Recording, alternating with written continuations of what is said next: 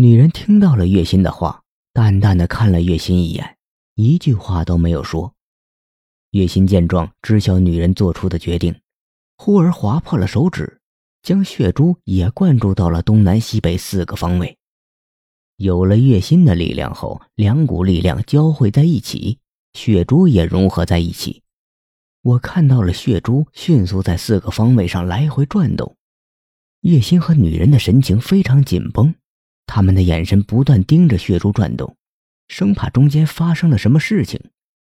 老奴看向了我，小准，姚二姑娘真的可以找到吗？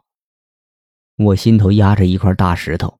想到了龙凤阴棺里的女子，若是那时候我知道姚儿会遇到这样的事情，便不会对女子下狠手了。我看向老奴，脸上仍然保持一片平静。可以。老奴舒了口气，干脆伸出了手，祈祷着。我心里微动，视线回到血珠上。这时，血珠直接分成两股，坐落在东南方向。这是何意？我忍不住开口问起女人和月心。月心也是一脸疑惑的样子。月溪家族的秘术是没有问题的，可竟然会出现两个方位，难不成瑶儿在这两个地方？女人看了会儿血珠所落的地方，抬眸看向了我。有可能是龙凤阴棺里的女子跟那位姑娘的气息相似，而血珠又分不清到底谁是真的。便会出现这样的情况。我心里舒了口气，只要我能见到瑶儿，便会一眼就认出来，也不用担心会有其他的情况发生。我询问女人这两个位置所在的地方，是龙城和罪恶之城。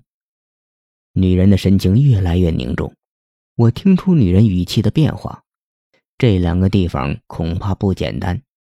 我顿了顿，看向女人。你是不是知道这两个地方？女人点头，告诉我，这两个地方都是罪恶之城。龙城里的人是最恶毒的人，而罪恶之城里面的人则是比龙城里的更凶残，更不好惹。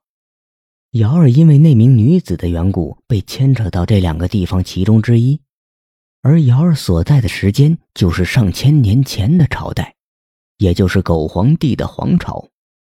我思量了番，做出了决定，不管是哪一座城，我都要去。